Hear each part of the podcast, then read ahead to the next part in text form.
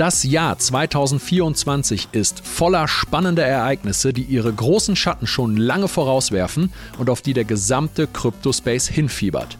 Wir haben erstens eine mögliche Zulassung der Bitcoin Spot ETFs im Januar.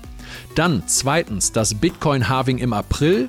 Drittens hat die Fed für Mai bis Juni die ersten Zinssenkungen in Aussicht gestellt. Und viertens gibt es ein mögliches neues Allzeithoch bei Bitcoin in diesem Jahr. Jede Menge heißer Themen also für unseren ersten Podcast in 2024. Und damit hallo und herzlich willkommen zu BTC Echo Invest, eurem Podcast rund um das Investieren in Bitcoin, Blockchain und Co. Damit begrüßen wir euch herzlich im neuen Jahr, dem Having-Jahr 2024 und wünschen einen guten Rutsch gehabt zu haben. Und wenn ihr euch jetzt fragt, wie wir das machen, dass wir am Neujahrsmorgen schon so frisch klingen, wobei ich, ich klinge nicht frisch, ich, ich habe Hals, ich habe ein bisschen Husten und so, ne? aber trotzdem einigermaßen frisch, dann sei euch verraten, dass wir einen Trick angewendet haben. Wir haben diesen Podcast bereits am Freitag, den 29.12. aufgezeichnet. Heute, am Tag der Veröffentlichung, ist Montag, der 1. Januar 2024. Mein Name ist Peter Büscher und bei mir ist der Mann, der an den Märkten mehr Feuerwerk abfackelt als die Leute an Silvester. BTC Echo Marktexperte Stefan Lübeck. Stefan, alten Schadflüsterer, wie ist die Lage im dicken B? Und welche Silvesterfeierlichkeiten wird es bei dir aller Voraussicht nach gegeben haben, wenn dieser Podcast live geht? Oh Gott, das heißt, ich muss jetzt vor und zurückdenken. Hallo erstmal, Peter. ähm, geplant ist, ich hoffe, du hast auch schöne äh, Weihnachtsfeiertage, aber bei ja, mir gut. ist, äh, wird Silvester hoffentlich, sagen wir mal so, retrospektiv betrachtet, äh, hoffentlich ruhig gewesen sein, denn ich denke, es tut auch mal gut am Markt. Es ist ja ohnehin schon hektisch genug und könnte, wie wir schon sehen, in 2024 auch durchaus spannend weitergehen. Ja, und wie waren deine Weihnachtsfeiertage? Gab es die von dir vermutete Altcoin-Rally? Also weitestgehend kann ich tatsächlich sagen, ja, wenn man auf die richtigen Coins gesetzt hat. Das klingt natürlich dann immer so einfach, aber äh, durchaus gab es da zwei, drei nette Perlen, wo man dann doch äh, ansehnliche Kurswechsel gesehen hat. Vor allen Dingen Altcoins und nicht Krypto, äh, nicht Bitcoin. Wir hatten ja gesagt, Bitcoin-Tendenz eher seitwärts, hat er auch weiter machen, kommen wir später darauf zu sprechen. Aber einige Altcoins haben dann gezeigt, wir wollen mal in Richtung neue Jahreshochs und sogar der zweite große Coin, ähm, der gute Ethereum hat ja am gestern, das war dann der 28. auch selber, aber noch nur kurzfristig auch wieder ein neues Jahreshoch gemacht bei 2440 Dollar. Also insofern läuft. Okay, das klingt sehr gut. Jetzt aber genug der Plauderei. Auf geht's. Und damit rein in die Themen. Vorher noch der Hinweis, besonders im neuen Jahr auf euer digitales Karma zu achten. Stefan und ich, wir schenken euch jeden Montag ordentliche Insights über den Kryptomarkt. Seid ihr so gut und schenkt uns eine 5-Sterne-Bewertung auf Spotify und überall, wo das sonst noch geht. Wir freuen uns aber auch über Likes und Kommentare. All das hilft uns nämlich bei der Reichweite. Oder ihr schickt den Link zu diesem Podcast direkt an alle, die ihn hören sollten. Eine weitere frohe Botschaft haben wir noch für euch. Wenn ihr euch fürs neue Jahr vorgenommen habt, euch mehr mit euren Finanzen auseinanderzusetzen, dann guckt euch die beiden brandneuen Masterclasses in der BTC Echo Academy an. Einmal geht es recht tief und anschaulich um Decentralized Finance, vier DeFi-Strategien für maximale Rendite. Und des Weiteren geht es um das Investieren in Kryptowährungen in fünf Schritten zum eigenen Portfolio. Die Masterclasses findet ihr unter www.btc-echo.de-academy-schulungen und den Link dazu packen wir euch natürlich in die Show Notes. So, wir starten jetzt mit dem letzten Wochenrückblick 2023 und gleichzeitig auch dem ersten 2024. Stefan, versorge uns bitte einmal mit dem Marktupdate. Ja, also wie gesagt, Stand Freitag.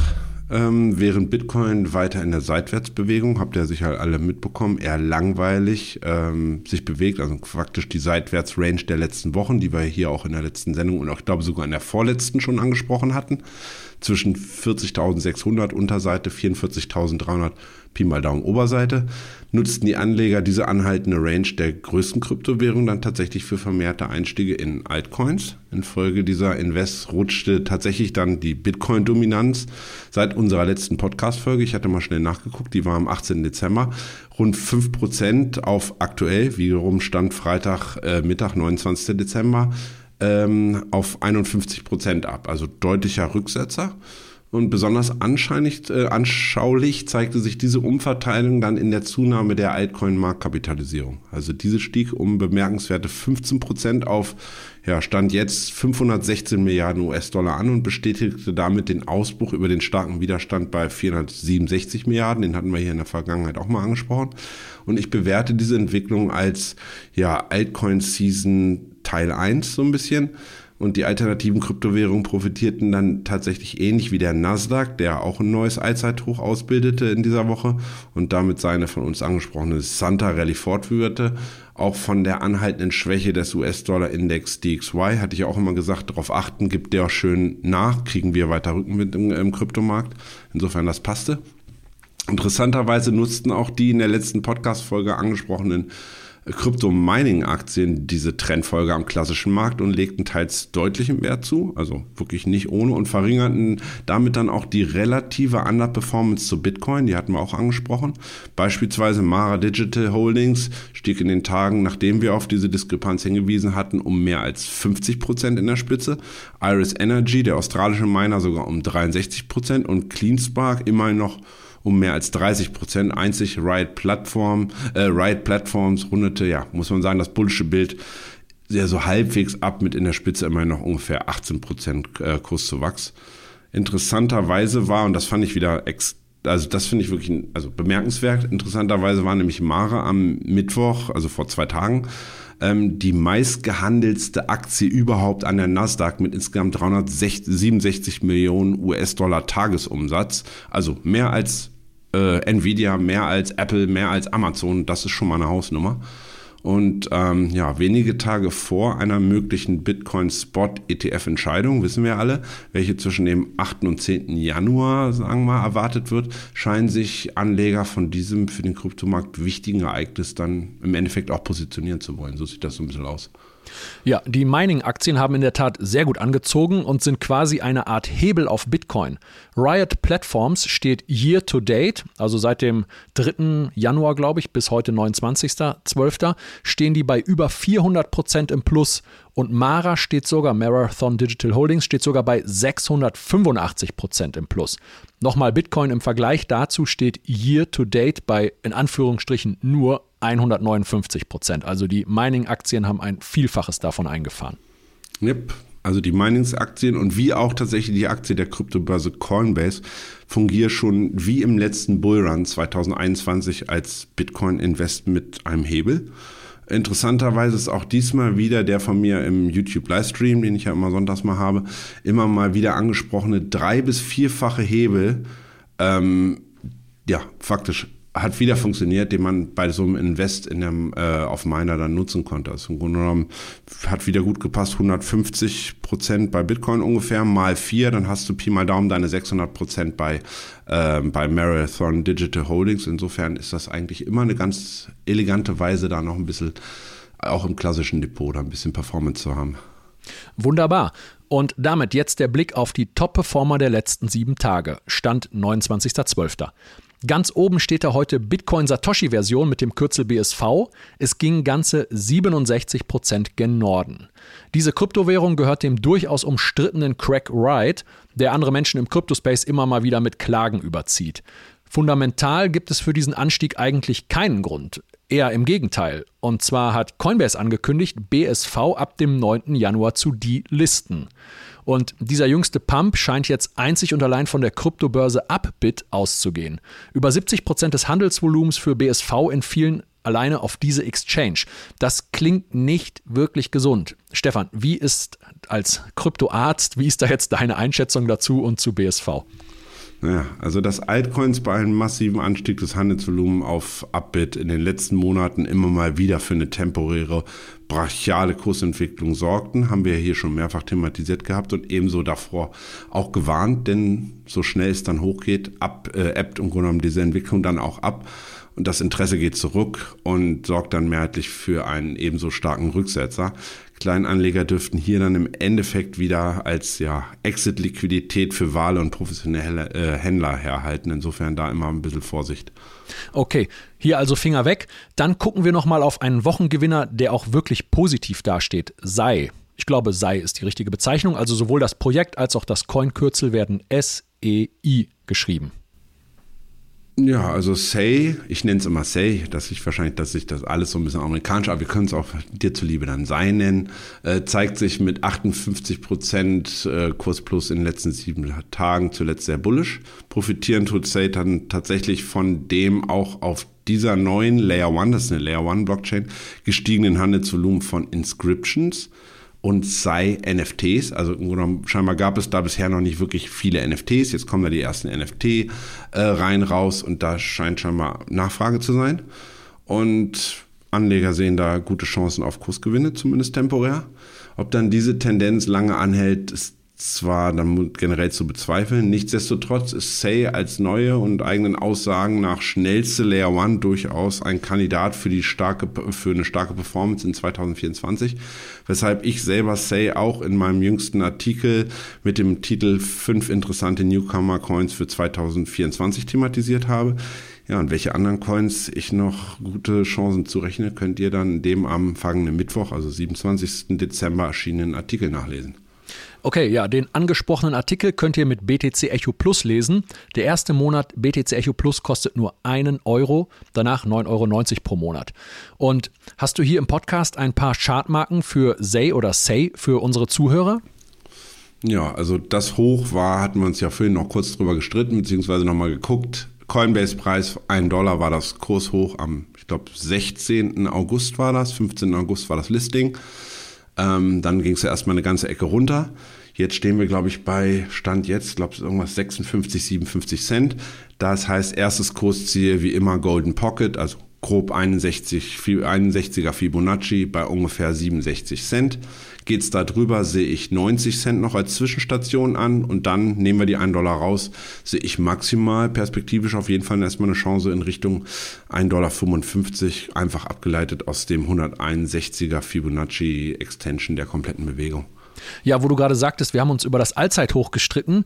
Also das rührt daher, dass ich einfach auf einer anderen Exchange geguckt hatte. Ich Correct. weiß nicht, ich glaube Upbit oder so, ne? Und da, da gab es dieses 1 Dollar Allzeithoch nicht. Und dann sagtest du, doch, guck mal hier. Und ich so, ja, wo guckst du denn? Und dann hast du gesagt, du guckst bei Coinbase, ja, und da gibt es keine zwei Meinungen. Bei Coinbase ist das Allzeithoch bei einem Dollar eindeutig zu sehen.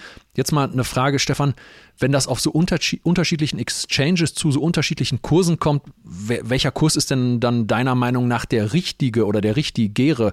Geht das dann da irgendwie nach Handelsvolumen auf der Exchange oder wie gehst du da vor? Also du hattest bei Bybit tatsächlich geguckt und nicht Upbit. Ähm, das weiß ich noch, weil äh, sozusagen Upbit ist ja, sind die Koreaner, die haben so ein Ding noch gar nicht so schnell gelistet. Ja, du weißt einfach besser, wo ich geguckt habe. Das ist gut.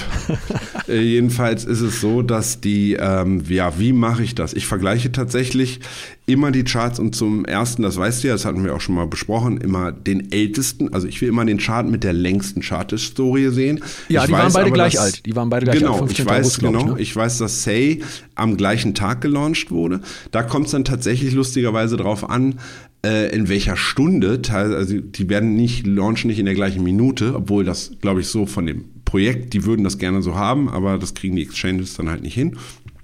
Ähm, ich habe aber vor allen Dingen die 1 Dollar genommen, weil die 1 Dollar bei Coinbase tatsächlich am 16. waren. Also Launch war am 15. Da, ähm, und am, ja, weiß nicht, 6, 8, 10 Stunden später sind sie dann nämlich nochmal hochgeschnellt auf 1 Dollar.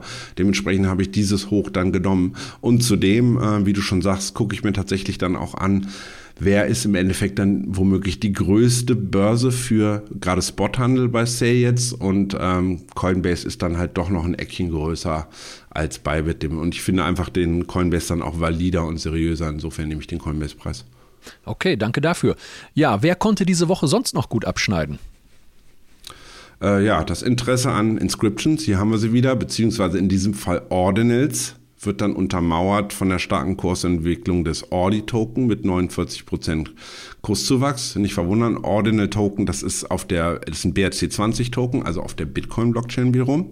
Da scheint auch weiterhin Interesse zu sein. Das Ding ist, glaube ich, auch mittlerweile mal 10 gelaufen oder so, also komplett verrückt. Die Leute gehen wirklich, ne, was die Meme-Coins oder die NFTs im letzten Run waren, scheinen jetzt irgendwie die Ordinals zu sein. Ähm, also insofern, da ging es wieder 50% hoch. Ähm, und im Endeffekt haben wir dann zusätzlich dahinter direkt in der Liste ähm, Pancake Swap. ähm, die hinter Uniswap ja die zweitgrößte dezentrale Exchange sind. Und diese probiert, äh, profitierte wiederum von einer Ankündigung des Teams, die Umlaufmenge von Cake-Token durch einen Burn massiv zu reduzieren. Und der Supply sollte dann von 750 Millionen Token aktuell auf 450 Millionen, was ja schon brachiale, also wirklich eine deutliche äh, Reduktion ist, gesenkt werden. Und wir hatten da bereits tatsächlich auch am 22.12. eine Schlagzeile zu diesem Vorhaben des Developer-Teams veröffentlicht. Und insofern konnte man da auch ein paar nette Euros mitnehmen. Ich selber auch. Ja, und seit unserer öffentlich lesbaren Schlagzeile vor der Paywall vom 22.12. hat die Abstimmung der Cakehalter heute am 29. Dezember stattgefunden. Ganze 97 Prozent sind für die Absenkung des Tokenangebotes. Du hattest ja gerade die Zahlen gesagt, von 750 Millionen auf 450 Millionen. Krasse Senkung. 97 Prozent der Cakehalter sind dafür und das kam jetzt gerade während der Podcast-Vorbereitung frisch rein. Ja, und abgerundet wird dieses positive Bild. Also man muss mehr mehrheitlich sagen, Altcoins haben gut performt, wenn man sich mal die Liste der sieben Tage durchguckt, äh, der letzten sieben Tage. Ähm, ja, abgerundet durch ein äh, positives Bild, Entschuldigung, äh, von einem Kurssprung von Optimism, der Ethereum Layer 2 Lösung, um immerhin respektable 28 Prozent. Zwischenzeitlich waren es sogar ein bisschen mehr. Und äh, Optimism erreichte damit nämlich dann nämlich auch ein neues Allzeithoch. Und auch andere Layer 2s wie Arbitrum, Matic, kennt ihr alle, und Co. legten, wenn auch weniger stark im Wert zu und profitierten, und das ist wichtig, vom, tatsächlich vom angekündigten Ethereum Update EIP 4844, auch Proto-Denksharding genannt. Dieses Update, was macht das? Dient der Verbesserung der Skalierbarkeit und Effizienz im Ethereum Network und es führt Blob-tragende, frag mich nicht BOLB, heißen die, tragende Transaktionen ein, um im Endeffekt die Layer 2 Kosten zu reduzieren und den Netzwerkdurchsatz zu verbessern. Also, und dafür nutzt es irgendwie Off-Chain-Datenspeicher, um die Netzwerklast zu verringern und Ethereum auf zukünftige Entwicklungen vorzubereiten, nämlich das Full-Denk-Sharding. Und durch die Einführung eines neuen Transaktionstyps, der als ja, Blob Carrying Transactions äh, bekannt ist, zielt EEP 4844 darauf ab, die Kosten von Layer 2 Transaktionen, den Rollups, zu senken und dann den Durchsatz von Ethereum zu erhöhen. Somit profitieren dann im Endeffekt tatsächlich die Layer 2s von dieser Entwicklung, was sich nach der Ankündigung direkt dann nämlich auch in steigenden Kursen äh, widerspiegelte.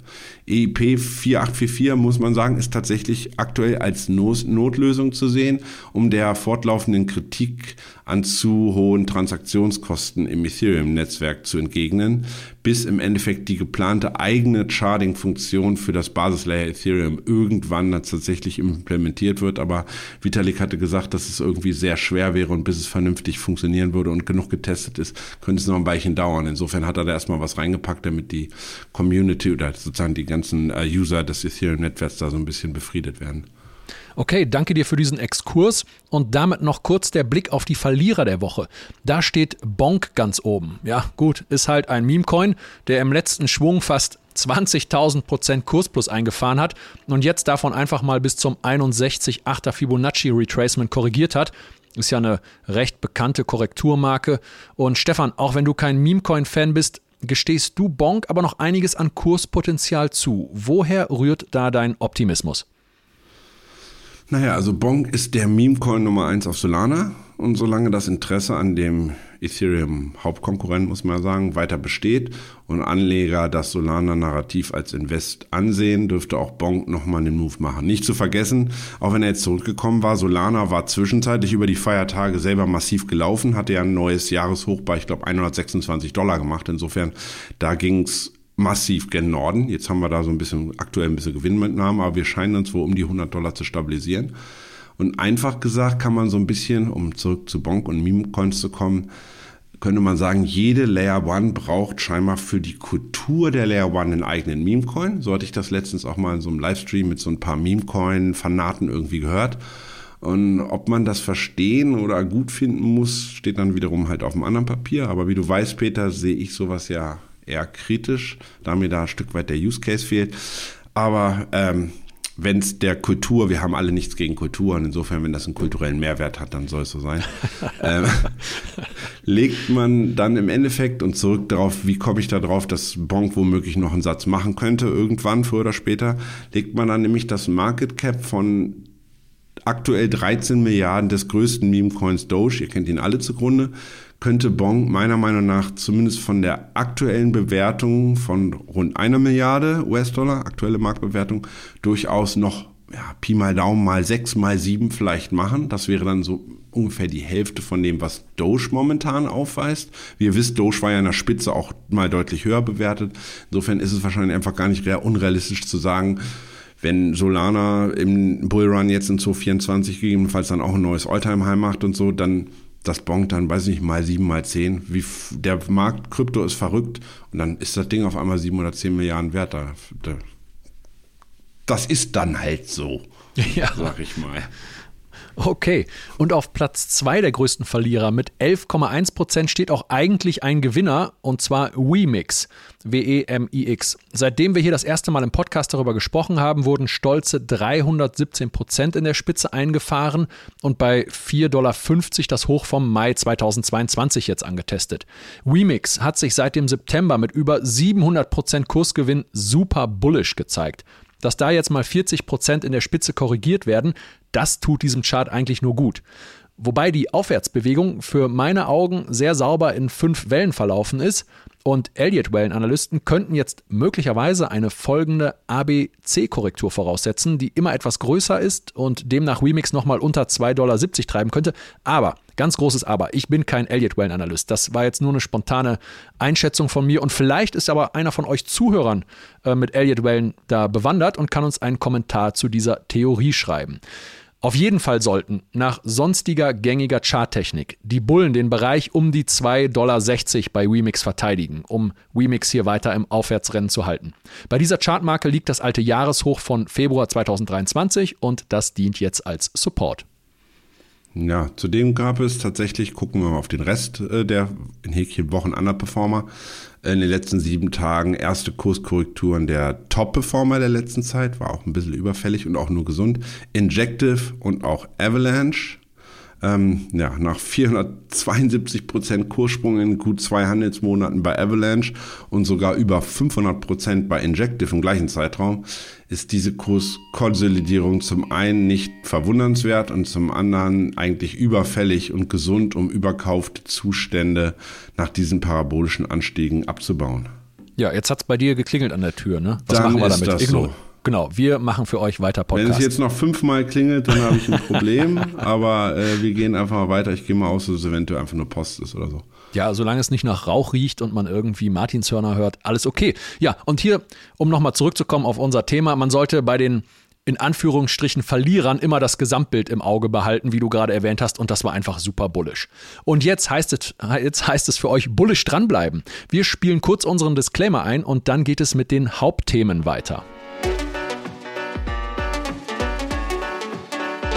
Achtung, dieser Podcast stellt keine Anlageberatung dar.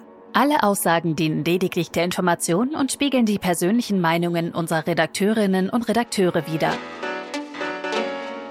Und damit kommen wir zu unserem Hauptthema oder den Hauptthemen, dem großen Jahresausblick 2024 und unter anderem der Frage, ob Bitcoin in diesem Halving-Jahr ein neues Allzeithoch erreichen wird gehen wir die spannenden Ereignisse des kommenden Jahres einmal chronologisch durch. Ja, also Peter, mein nicht so schnell mit den Kölschen Pferde. Wir sollten dann zumindest mal drei Sätze über das turbulente und nicht einfache Jahr 2023 für den Kryptomarkt verlieren. Ja, okay, dieser Dreisatz soll dir gegönnt sein.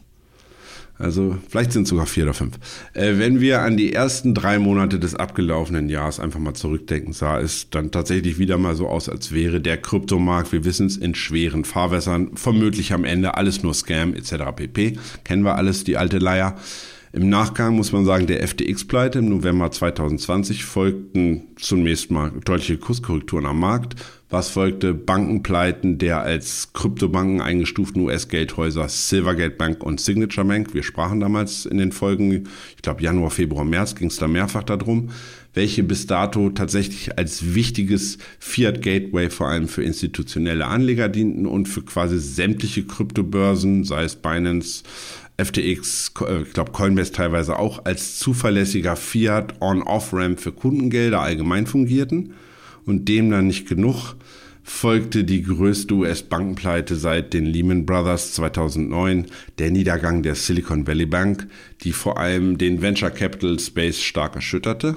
So mag es da nicht verwundern, dass die VC-Investitionen in den Crypto-Space in 2023 im Vergleich zum Vorjahr tatsächlich um 68 Prozent von 33 Milliarden US-Dollar in 2022 auf nur noch 10 Milliarden US-Dollar zurückgingen und dass zusätzlich auch die US-Leitzinsen immer weiter auf ja, aktuell noch 5,5 Prozent erhöht wurden, ließ viele Anleger, einschließlich tatsächlich auch meiner Wenigkeit, an dem, wie wir in der Folge gesehen haben, signifikanten Erholungsszenario des Marktes zu diesem Zeitpunkt zumindest mal berechtigterweise zweifeln. Doch wieder einmal zeigte sich, der Markt macht gerade in extremen Situationen, wenn kaum noch jemand an eine Umkehr glaubte, oft dann einfach mal das Gegenteil so hieß es sich, also hieß es äh, sich in der Folge in seinem Mindset tatsächlich anzupassen. Und das ist auch für, Investi äh, für Anleger und Trader gleichermaßen wichtig, dass man nicht aufs meint, darauf zu beharren, auf seiner Meinung, sondern der Markt hat immer recht. Denn insbesondere als Bitcoin von seinem Verlaufstief bei 15.000 zurück in Richtung 30.000 anstieg und sich dann in der Folge wirklich stark zeigte und oberhalb der 25k behaupten konnte über eine ganze Weile und damit im Endeffekt alle Zweifler in die Schranken verwies, nur um in den letzten Monaten, jetzt in den letzten drei, vier Handelsmonaten, äh, dann unserem im September tatsächlich angesprochenen bullischen Szenario zu folgen und ja, vier grüne Monatskerzen auf in der Spitze 45k in den Chart zimmerten, ja, zeigte eigentlich so, die Entwicklung war im Endeffekt, oder beziehungsweise ja doch, die Entwicklung ähm, am Kryptomarkt war im Endeffekt retrospektiv betrachtet durchaus sehr erfreulich, weil damit folgte dann Bitcoin ähnlich wie auch der US-Aktienmarkt, dann nämlich nicht nur der historischen Statistik, sondern auch der in den letzten sechs Monaten wieder äh, ansteigenden Geldmenge M2 was wir hier ja ebenfalls hinlänglich thematisiert hatten. Und dann sagen wir mal nur zum Ausblick für das kommende Jahr, Herr Kollege, bitte übernehmen. Ja, danke dir für den Rückblick. Es war in der Tat ein krasses Jahr 2023. Und äh, jetzt deshalb auch der Blick nach vorne und die chronologischen Ereignisse 2024. Als erstes steht da die von vielen so heiß ersehnte Zulassung der Bitcoin-Spot-ETFs durch die amerikanische Börsenaufsicht, die SEC. Als möglichen Termin hatten wir ja hier schon vor Monaten den 10. Januar ins Spiel gebracht, weil dies der letztmögliche Termin ist, an dem über den als erstes eingereichten Spot-ETF Antrag von ARK Invest final entschieden werden wird müssen. Die SEC hat dann die Möglichkeiten der gängigen Ablehnungen maximal ausgeschöpft. Da aber deren Argumentationslinie, also die von der SEC, zunehmend bröckelt und mit BlackRock der dickste Gorilla im Gehege ganz laut auf seine Bitcoin-Brust trommelt, ist hier mit hoher Wahrscheinlichkeit damit zu rechnen, dass es im Zeitraum zwischen dem 8. und 10. Januar zu einer Zulassung von Bitcoin-Spot-ETFs kommen wird. In den letzten Tagen vor und nach Weihnachten hat es vermehrte Treffen zwischen den verschiedensten Antragstellern. Es sind ja viele namhafte Investmentriesen vertreten, wie gesagt BlackRock, dazu noch Fidelity, Franklin Templeton, Van Eck und viele weitere. Und die haben sich mit der SEC getroffen, weil die Frist für eine Berücksichtigung in der ersten Genehmigungswelle dabei, um dabei zu sein, die wurde von der SEC auf den 29. Dezember gelegt. Bis dann mussten alle geänderten und auf die SEC-Vorgaben angepassten Anträge eingereicht worden sein. Und da werden sich die alle dran gehalten haben, denn jeder will natürlich sofort ab Start mit dabei sein.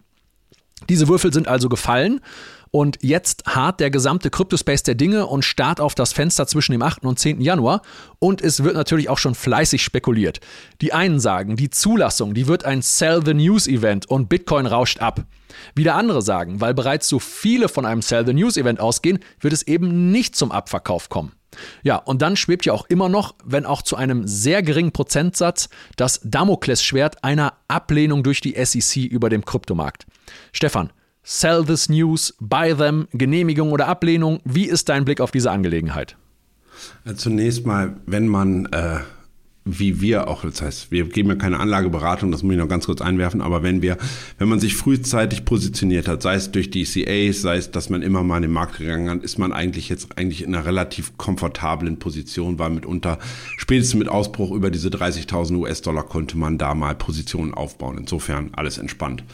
Ähm, und puh, tatsächlich tue ich mich aber mit so einer Prognose dann immer etwas schwer. Ähm, gute Argumente gibt es tatsächlich für beide Seiten legt man den Bitcoin Pump infolge der Falschmeldung durch einen ja mittlerweile entlassenen Mitarbeiter von Cointelegraph zugrunde vor ein paar Monaten, äh, könnte die Erstreaktion wie damals auch bullisch ausfallen, zumal das Argument der bärischen Bewegung mit Verweis auf die Zulassung der BTC Futures aus dem Dezember 2017, infolgedessen es dann nämlich deutlich bergab ging, mir persönlich nicht schlüssig erscheint. Ähm, zwar ist es sehr wohl möglich, auch die Spot-ETFs dann leer zu verkaufen. Das ist wichtig zu wissen. Man, die Bitcoin-Spot-ETFs, Amerikaner, die sozusagen, die haben ja keine, die dürfen viele Derivate nicht handeln, so wie, wir das in, in Europa dürfen. Aber was die machen können, die können immer Aktien wie auch ETFs, e, auch ETFs können leer verkauft werden. Das heißt, man verkauft sie, kann sie später und hofft auf einen fallenden Kurs, um sie später günstiger wieder einzukaufen und dem, wo man sich die geliehen hat, im Endeffekt dann zurückzugeben und die Marge einzustreichen ähm, und dann im Endeffekt dadurch dann den Kurs zu drücken. Ähm, ja, das scheint mir halt nicht schlüssig, da die Institutionellen bereits mit den Futures und auch Future ETFs, die gibt's ja auch noch, mehrere Instrumente zur Verfügung haben, auf fallende Kurse zu setzen. Jetzt klingelt's wieder, egal. Aber ich, ja, ich finde auch, der zeitliche Abstand ist jetzt, das klingt nicht so akut irgendwie. Aber mit Blick auf die äh, mit Blick auf die CME Futures ähm, haben auch Institutionelle in den letzten Monaten tatsächlich auf steigende Kurse gesetzt. Insofern kann man sich da ganz gut fühlen, weil die haben ja Mehrheit. Man sollte nicht gegen Profis wetten in diesem Sinne. Ähm, deswegen halte ich auch einen unmittelbaren Sell-off für unwahrscheinlicher. Und gerade wenn man viele Kleinerleger abkochen will, ist dann ein Kurssprung, also als Erstreaktion. Und erst dann in den darauffolgenden Wochen ja, in Richtung des eigentlich zweiten relevanten Termins im April noch ein deftiger Kursrücksetzer, wie schon tatsächlich auch vor vier Jahren gesehen, meiner Meinung nach die bessere Strategie für Institutionelle. Okay, mit dem zweiten relevanten Termin meinst du sicherlich den Termin, auf den alle im Crypto-Space schauen, und zwar das weniger strittige anstehende vierte Bitcoin-Halving-Ereignis im April. Korrekt. Denn, ja, denn wir alle wissen, alle 210.000 Blöcke halbiert sich die Block-Subsidy. Dieses Mal von 6,25 auf 3,125. Ganz kurzer Exkurs, nicht der komplette Block-Reward halbiert sich, weil zum Block-Reward gehört einerseits diese Block-Subsidy und dann halt noch die Transaktionskosten. Die haben wir letztes Mal thematisiert. Die Transaktionskosten sind im Prinzip flexibel, ist eine Variable. Block-Subsidy ist nicht so flexibel, beziehungsweise ändert sich nur alle 210.000 Blöcke. Aber es ist einfach Quatsch zu sagen, der Block Reward halbiert sich. Das stimmt so nicht. Nur die Block Subsidy halbiert sich von 6,25 auf 3,125. Und der 840.000. Block, mit dem das passiert, der wird gemeint werden, wenn vorher nicht die Welt aufhört, sich zu drehen. Über die Auswirkungen davon auf die Miner, da haben wir im letzten Invest-Podcast am 18. Dezember gesprochen. Und auch über die Auswirkungen dieser Angebotsverknappung haben wir hier bereits gesprochen, und zwar am 10. Juli 2023. Unsere damaligen Berechnungen, die haben ergeben, dass sich das Angebot pro Tag lediglich um 0,15 Prozent verringern wird. Stand heute, ich habe nochmal nachgerechnet, sind es sogar nur 0,09 Prozent. Also dadurch, dass statt 6,25 3,125 äh, Bitcoin äh, pro, pro Block ähm, auf den Markt geworfen werden, sind es halt nur 0,09% Angebotsreduktion. Und demnach wären rein logisch nach gut 10 Tagen 1% Kurssteigerung gerechtfertigt, nach 100 Tagen dann 10% und nach einem Jahr dann circa 37%. Das wäre für Bitcoins Verhältnisse eine unfassbar lahme Performance. Und ich vermute, dass es einfach anders und auch hoffentlich deutlich bullischer kommen wird. Stefan, wie siehst du das? Also als erstes will ich tatsächlich, und nun bitte nicht erschrecken, liebe Hörer, erstmal eine nachhaltige Bodenbildung oberhalb der 48.500 sehen, dem letzten Verlaufshoch, dem markanten Verlaufshoch aus dem März 2022, was einhergehen, ähm, oder beziehungsweise wo auch am gleichen Niveau ungefähr auch das Golden Pocket der kompletten Bewegung, ausgehend vom Allzeithoch runter bis an das Tief bei 15.500 äh, aus dem November 22 äh, vorhanden ist oder dort verläuft es. Schaffen wir diese Stabilisierung darüber, also wirklich so am besten tatsächlich per Monatsschlusskurs, würde ich mal sagen, dürfen wir den Bereich um das Alltime High, um ja, Pi mal Daumen 67.000, 69.000 je nach Börse anvisieren zeigt Bitcoin hier dann keine Schwäche und das Interesse insbesondere an den Spot-ETFs seitens der großen institutionellen Anleger wie zum Beispiel Rentenfonds und Versicherungen etc., die dann nämlich auch endlich optimalerweise dann investieren dürfen, ist dann ungebrochen. Dürften die 100k das Ziel sein. Das waren ja eigentlich auch schon das Ziel beim letzten Run. Ähm, tatsächlich bin ich aber mit meiner Meinung vom Kursziel bei 115.000 für, für diesen Zyklus vermutlich eher defensiv eingestellt, da es ja vom aktuellen Niveau nur ein knappes Mal 3 wäre. Und ja, ich hoffe tatsächlich, ich liege damit falsch. Aber tatsächlich muss ich an dieser Stelle mal was Allgemeines, glaube ich, zu diesen ganzen teils phänomenalen Kurszielen seitens der großen Wall Street Analysten sagen. Nur weil diese dann immer Preisziele von 250.000, teils 500.000, teils eine Million oder was auch immer auswerfen, heißt das im Endeffekt nicht, dass diese selbst so dann auch handeln oder darauf hoffen oder sozusagen so lange im Markt bleiben, bis das vermeintlich erreicht wird. Nicht nur, dass sie dann womöglich eine Agenda haben, also ne, man bewegt Kurse, indem man bei Bloomberg irgendwas erzählt, ähm, und äh, sondern Profis neigen oder beziehungsweise passen im Endeffekt ihre Strategie dann auch laufend an und beharren halt nicht beim aktiven eigenen Handel auf dieser Meinung, die sie mal irgendwo gesagt haben. Da kann man einfach so ein bisschen sagen, be flexible and agile. Das ist so das, was man eigentlich dann so im, im englischsprachigen Raum dazu sagen würde. In seinen Handlungen als Trader, aber auch als Investor. Es geht dann nämlich im Endeffekt geht es überhaupt nicht darum, Recht zu haben, sondern schlicht und einfach darum, Geld zu verdienen bei gleichzeitiger Risikobegrenzung. Ergo um Endeffekt Money Management und in die Zukunft schauen kann weder ich noch der BlackRock-Chefanalyst oder Peter oder sonst wer. Und das ist im Endeffekt auch gut so, weil würden wir alle vorher was wissen, dann ähm, wäre der Markt nicht der Markt. Ja, das Halving ist aber noch aus einem weiteren Aspekt spannend. Und zwar kam es bisher nach jedem Halving, wir wissen es ja alle, zu einem neuen Allzeithoch. Und die Zahlen für die Vergangenheit lauten wie folgt. Es hat 364 Tage nach dem ersten Halving gedauert, 518 Tage nach dem zweiten und 560 Tage nach dem dritten Halving. Der Datensatz mit diesen drei Ereignissen, der ist natürlich sehr gering, aber wir haben nichts anderes. Der Durchschnitt davon sind 481 Tage. Also na, nach dem Halving im Durchschnitt 481 Tage bis zum neuen Allzeithoch. Und ein neues Allzeithoch käme Demnach, also es war, es ist nicht nur das Allzeithoch, sondern es ist das Ende des Bullenzykluses. Und dieses, dieses Ende des Bullenzykluses käme demnach im August 2025. Also es würde Sinn machen. Ja, geht diese Rechnung, Stefan, deiner Meinung nach auf? Also wenn man lediglich diese Historie heranzieht, klingt das erstmal plausibel. Jedoch gebe ich dann erstmal zu bedenken, also A, weiß es wiederum niemand. Äh, ich gebe aber zu bedenken, dass der Spot-ETF auf Bitcoin und dann hoffentlich tatsächlich, da setze ich auch so ein bisschen drauf, in 2024 womöglich auch für Ethereum, dann beides ein Faktor sein könnte, der zum Game Changer, genauer gesagt zum Timeframe Changer werden könnte. Dann legt man die Historie zugrunde, ist der aktuelle Altcoin Run, ich nenne es mal Altcoin Season Teil 1, hatte ich oben schon mal erwähnt, bereits ein Indiz dafür, dass wir womöglich nun schneller im Bullrun sein könnten und dieser dann womöglich auch zeitlich eher beendet sein könnte.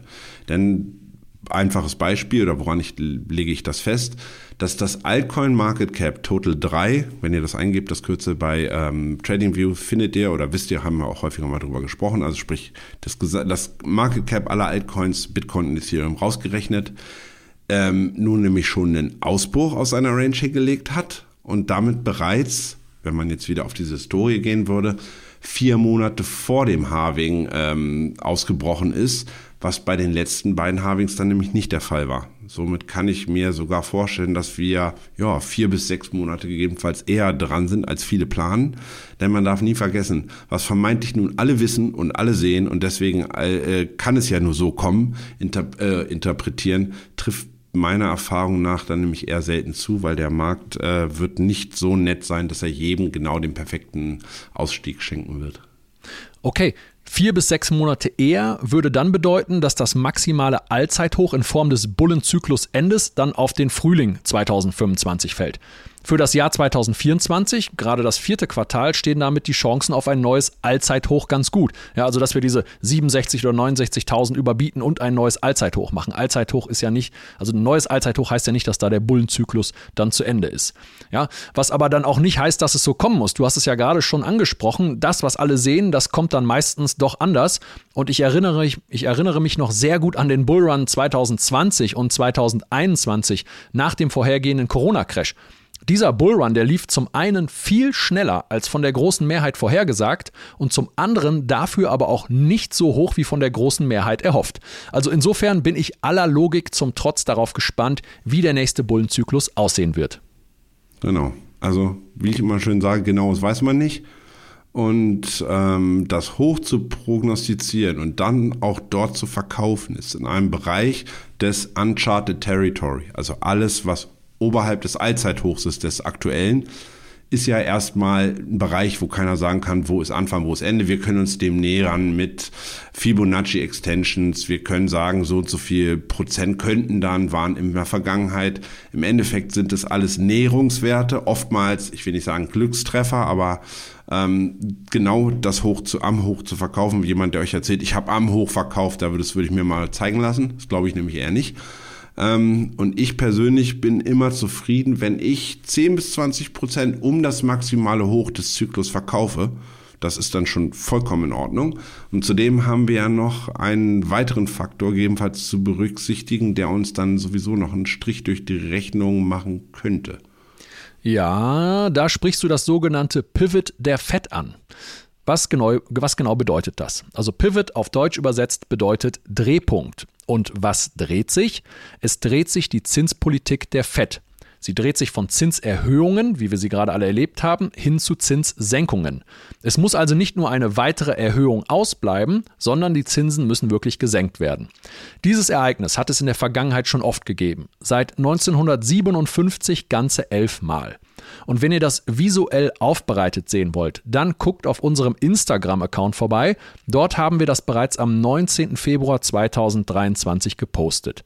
Und damit ihr jetzt nicht alle auf Pause drücken müsst, sondern das ganz, im, ganz entspannt im Nachgang kontrollieren könnt, fasse ich die Ergebnisse dieser visuellen Darstellung einmal für euch zusammen.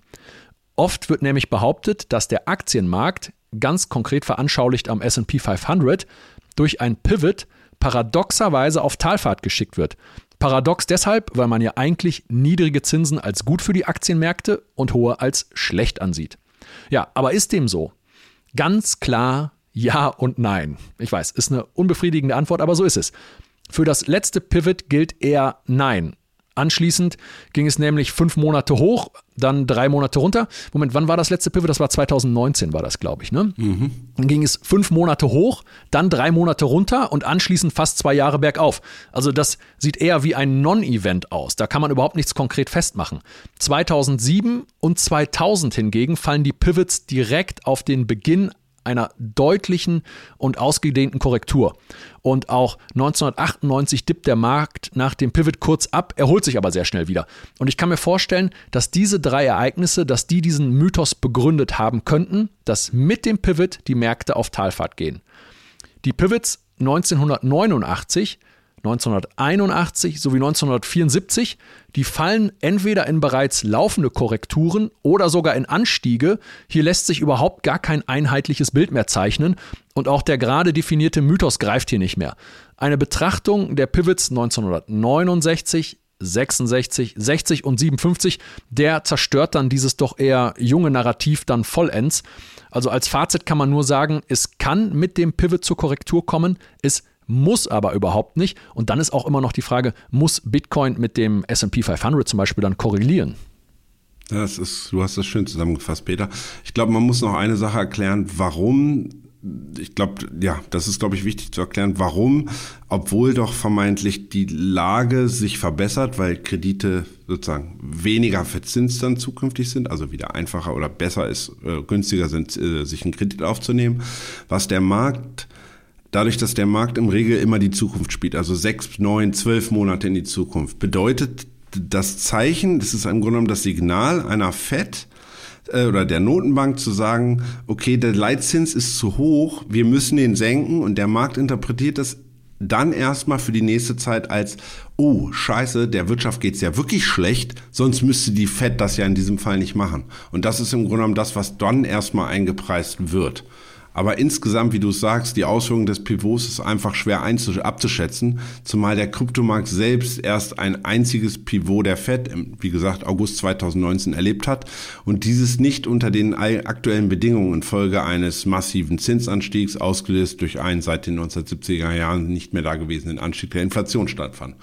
Auf der einen Seite ist eine Korrektur am klassischen Markt, wie in der Historie häufiger vorgekommen, nach einem Pivot der Fed ähm, sehr wohl vorstellbar. Und auf der anderen Seite könnte die massive Geldexpansion von M2 und M3 der letzten zehn Jahre, gerade nach der Great Financial Crisis, sowie den nun anderen Rahmenbedingungen insgesamt von heute äh, gegenüber damals dann im Endeffekt das Pivot zu einem Non-Event führen lassen. Denn unter der Prämisse, dass wir nun zurück in einem Bullenmarkt äh, an den US-Aktienmärkten sind. Und diese statistisch gesehen durchschnittlich tatsächlich sieben Jahre andauern, wir jetzt aber erst im, ja, das zweite Jahr im Grunde genommen erst beginnen, weil letztes Jahr war ja irgendwann der Abverkauf, war ein Bärenmarkt, jetzt haben wir 2023 einen Bullenmarkt gehabt, ist eine ebenfalls durchaus sehr valide Statistik, die man da nämlich als Gegenargument anführen kann. Somit bleibt dann im Endeffekt abzuwarten, ob Bitcoin wie beim 2019er Pivot in den Folgemonaten um tatsächlich gut 40 Prozent korrigiert. Was übrigens, jetzt wird es auch wieder lustig, auch in vorherigen Bullenmärkten ganz ohne Pivot schon passiert ist und im Endeffekt perspektivisch dann gute Einstiegschancen für Long-Investitionen bot. Oder die Korrektur an S&P, Nasdaq sowie am Kryptomarkt sogar mitunter dann noch geringer ausfällt, da zu viele schlicht und einfach damit rechnen. Für uns als Anleger ist es auch hier wichtig, beide Szenarien generell auf dem Schirm haben und dementsprechend emotionslos auf alles, was denn da kommen möge in 2024 reagieren. Ja, das ist eine fast schon salomonische Anlegerweisheit und ein gutes Schlusswort unter dieses Kapitel. Und ja, jetzt könnt ihr uns in den Kommentaren mal schreiben, was findet ihr besser? Findet ihr das englische Pivot besser oder vielleicht eher das französisch, ein bisschen vornehmer klingende Pivot von Stefan? Ich weiß es nicht. Schreibt uns in die Kommentare, was ihr präferiert. Und jetzt wenden wir den Blick von den Statistiken der Vergangenheit nach vorne. Und damit planen wir die erste Handelswoche in 2024. Stefan, welche Termine stehen am Finanzmarkt in den nächsten Tagen an? Ja, wir haben ein bisschen was. Erste Handelswoche im neuen Jahr beginnt am 2. Januar mit frischen Daten zu den Einkaufsmanager-Indizes des verarbeitenden Gewerbes in den USA. Zur Wochenmitte, für mich dann am Mittwoch ein bisschen interessanter, der Joels Stellenreport zum einen sowie vor allen Dingen auch das FOMC-Sitzungsprotokoll zur letzten FED-Sitzung aus dem Dezember. Mal schauen, ob wir da nämlich nicht schon weitere Informationen über die Leitzinssenkungsstrategie und mögliche Zeiträume der ersten Senkung erfahren.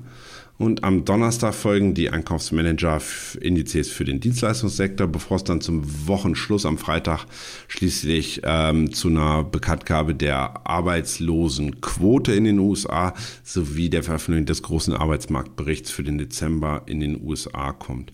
Insofern ähm, zwar ein paar wichtige Daten, vielleicht noch kurz angemerkt.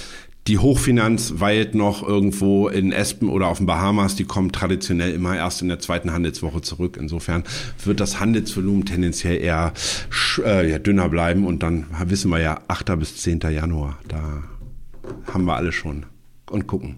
Ja, jetzt fällt mir gerade auf, wir haben über den möglichen Zeitpunkt dieses Pivots noch gar nicht so konkret gesprochen. Da, da gibt es nämlich, wie du mir gezeigt hast, in einer Statistik durchaus eine Diskrepanz, wann die FED dieses Pivot kommuniziert und wann die Marktteilnehmer das für wahrscheinlich einschätzen. Da hattest du eine sehr schöne Grafik ja, in der Vorbereitung. Ganz kurz zusammengefasst, ihr könntet sonst auch bei Twitter bei mir gucken, aber einfach zusammengefasst ist, die FED sagt die ganze Zeit, es gibt drei Zinssenkungen im kommenden Jahr. Wir starten Mai, Juni. Der Markt sagt, nee, nee, komm, ihr spinnt doch. So sehen wir mal wieder ganz anders. Der Markt denkt tatsächlich, dass zu einem kleinen Anteil, 16 Prozent der Marktteilnehmer denken im, tatsächlich am Ende Januar, also 31.01. schon die erste Zinssenkung um 25 Basispunkte kommt.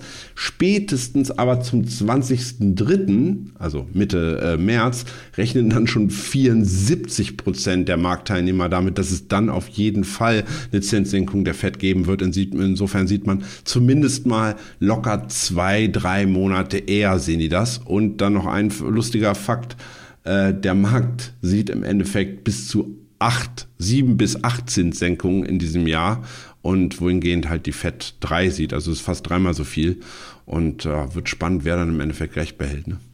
Ja, auf jeden Fall. Jetzt wenden wir uns mal wieder Bitcoin zu. Welche Fixpunkte, welche Chartmarken kannst du unseren Zuhörern auf der Oberseite mitgeben?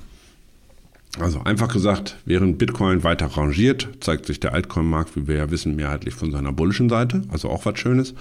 Und nun erwarten alle ja, wie eben im Hauptteil auch besprochen, mit Spannung auf die ECC-Entscheidung zur Zulassung der Spot-ETFs. Das macht deine Prognose tatsächlich nicht leichter. Und auch die im Hauptteil angesprochene Liquiditätsdiskrepanz. Ah, nee, hatten wir das überhaupt? Ah, wir haben so viel heute gehabt, was wir alles machen wollten. Wo, äh, worauf will ich gerade hinaus? Zwei, zwei Worte oder zwei Sätze dazu. Ähm, ihr wisst ja selber, man hat zum einen das Spot-Order-Buch, also man kann sich angucken, wie viel, wo liegen Orders bei der größten Exchange in diesem Fall Binance und zum anderen haben wir äh, die Future Liquidation Heatmap, kann man bei äh, Coin, äh, CoinGlass sich anschauen, kann man einfach da äh, mal gerade schnell raussuchen, findet ihr innerhalb von zwei Minuten. Ähm, guckt man da drauf und sieht, auch die beiden machen es einem nicht leichter. Denn tatsächlich ist es so, das Spot-Order-Buch indiziert eher äh, eigentlich tendenziell Liquidität nach oben, also sprich der Markt könnte hochgehen und erstmal oben die Liquidität bedienen. Und äh, das Future Liquidation Map, also alles, was gehebelte Wetten auf Bitcoin Futures angeht, indiziert eher, da liegt noch ein richtig fetter Block bei 34.000. Und ähm, wir wissen ja, Peter und ich hatten häufiger darüber gesprochen, Liquidität wird abgegriffen. Insofern sind diese 34.000 per se nicht aus dem Rennen. Dürfte auch ein bisschen dann vielleicht von dieser SEC-Entscheidung abhängen. Ja, ähm, das, ist, das ist das Ding mit der Liquidität. Der Markt kann sich ja nur zu Liquidität hinbewegen, denn wo, wo nichts ist, da kann er ja auch nicht hin. Und das erinnert mich an eine Geschichte, das ist ist ein relativ populärer YouTuber, der immer mit so einem penetranten Schnipsen seine Videos eröffnet. Der hat, als wir vom Allzeithoch 2021 runtergekommen sind und bei 40.000 standen, da hat er so eine Liquiditäts-Heatmap hat er abgerufen. Ja, Respekt dafür, hat er richtig äh, geguckt, die, also die Quelle war richtig, aber dann hat er sie vollkommen falsch interpretiert, weil er hat gesagt, guck mal, wir haben bei 30.000, bei 25.000 und bei 20.000, da haben wir richtig viel Kauforder, richtig viel Kaufliquidität und über 40.000, wo der Kurs damals stand, also er kam ja runter von 69 und über 40.000 war halt nichts, keine Kauf-Verkauforder. Und hat er gesagt, ja, und dieses ganze Kaufvolumen unterhalb des Preises, wo wir gerade sind, der drückt das Ganze nach oben, ja, also der kann da nicht drunter fallen. Und ich habe das gesehen, habe mir gedacht, Alter, verdammt nochmal, äh, das äh, sieht ja verdammt äh, schlecht aus, ja, weil ähm, wir damals alle keine Lust hatten, von 40.000 noch weiter runterzufallen. Am Ende wissen wir, wir haben die 15.000 gesehen. Aber das ist halt das Ding, wie man so eine Heatmap interpretieren kann oder interpretieren sollte. Also die Liquidität, wie du gerade selber gesagt hast, ist eigentlich wirkt so ein bisschen magnetisch auf den, auf den Preis, ne? auf den Kurs. Korrekt. Ich glaube, er hat dann irgendwo mal ein halbes Video dazu geguckt und dachte, jetzt könnte das interpretieren. Er meint damit wahrscheinlich Spoof-Orders, die tatsächlich den Markt dann mitunter hochschieben. Dafür braucht man aber auch den Aufwärtstrend, damit es hochgeschoben wird. Also die kleine Zusatzinformation war ihm wahrscheinlich vorenthalten. Zumindest mal ähm, sagen wir jetzt zurück, Kursziele Bitcoin, wie sieht's aus? Aktuell stehen wir, Stand Freitagnachmittag 16 Uhr äh, 29, äh, 42.980, also ungefähr 43.000 US-Dollar. Und kann sich Bitcoin nun tatsächlich jetzt in den nächsten Tagen zunächst mal nachhaltig über die 43.600 äh, schieben, darüber auch stabilisieren, wichtig. Ähm, dürfte ein neuer Angriff in Richtung 44.200 kommen. Äh, welches ja in den letzten Wochen abermals, also mehrfach, immer wieder nicht per Vier-Stunden-Schluss überwunden werden konnte. Das ist immer so die Mindestvoraussetzung, eigentlich ein Vier-Stunden-Schluss drüber. Ähm, erst wenn es dem Bullen dann tatsächlich auch gelingen sollte, darüber auszubrechen, würde dann die Range-Oberkante um das Jahreshoch bei 44.800 wieder in den Fokus kommen. Ähm, hier finden sich tatsächlich, wenn man in die Liquidation Map guckt, ähm, auch einige Stop-Losses der Bären. Insofern könnte da auch nochmal kurz hingejumpt werden ähm, sowie auch tatsächlich einige Sell-Orders im Spot-Order-Buch, was ich so gesehen hatte auf die Schnelle. Ob der Markt dann in Anbetracht des als wahrscheinlich angesehenen Zeitfensters für eine SEC-Meldung zwischen dem 8. und 10. Januar das Frontrunning, das ist das, was wir eigentlich in den letzten Wochen auch gesehen haben, dass viele diese Antizipation haben, dass wir sowieso eine Zulassung bekommen. Im Endeffekt das Frontrunning ausweitet und dynamisch auf neue Jahreshochs ansteigt, ist dann aber tatsächlich schwer zu prognostizieren weil man kann natürlich auch, wenn es auf einmal anders kommt, als alle denken, ist man da oben trapped und dann ist man der, der im Endeffekt das hochgekauft hat, der sozusagen der Dumme in der Retrospektive. Ähm, zumindest konstant höhere Tiefs seit 11. Dezember sprechen aber dafür, dass wir durchaus eine Chance haben, bis dahin nochmal ein neues Jahreshoch zu sehen oder beziehungsweise ein ja, neues Verlaufshoch zu sehen. Das wäre dann ja ein neues 2024er Hoch. Ähm, sollten die Bullen es dann tatsächlich schaffen, den Kurs auf ein neues Jahreshoch aus oder ein neues Hoch in 2024 ausbrechen zu lassen, so rum, ist ein Anstieg in Richtung äh, 46.200 zu planen, nächste Marke. Und bei einem Durchbruch über diese Zone wäre dann ein Durchmarsch bis an die 47.000 und sogar meiner Meinung nach 48.500er Bereich vorstellbar.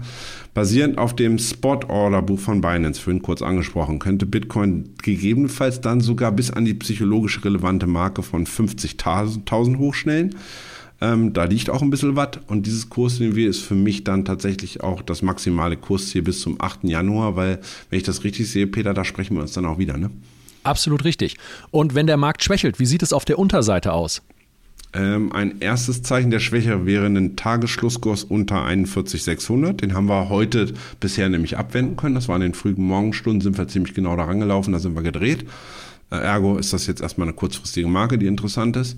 Ähm, fallen wir drunter, dürfte Bitcoin bis an die 21.000 durchgereicht werden. Heiliger, Bleibt dann hier heiliger Strohsack, 21.000. 41, Entschuldigung, freudscher Versprecher.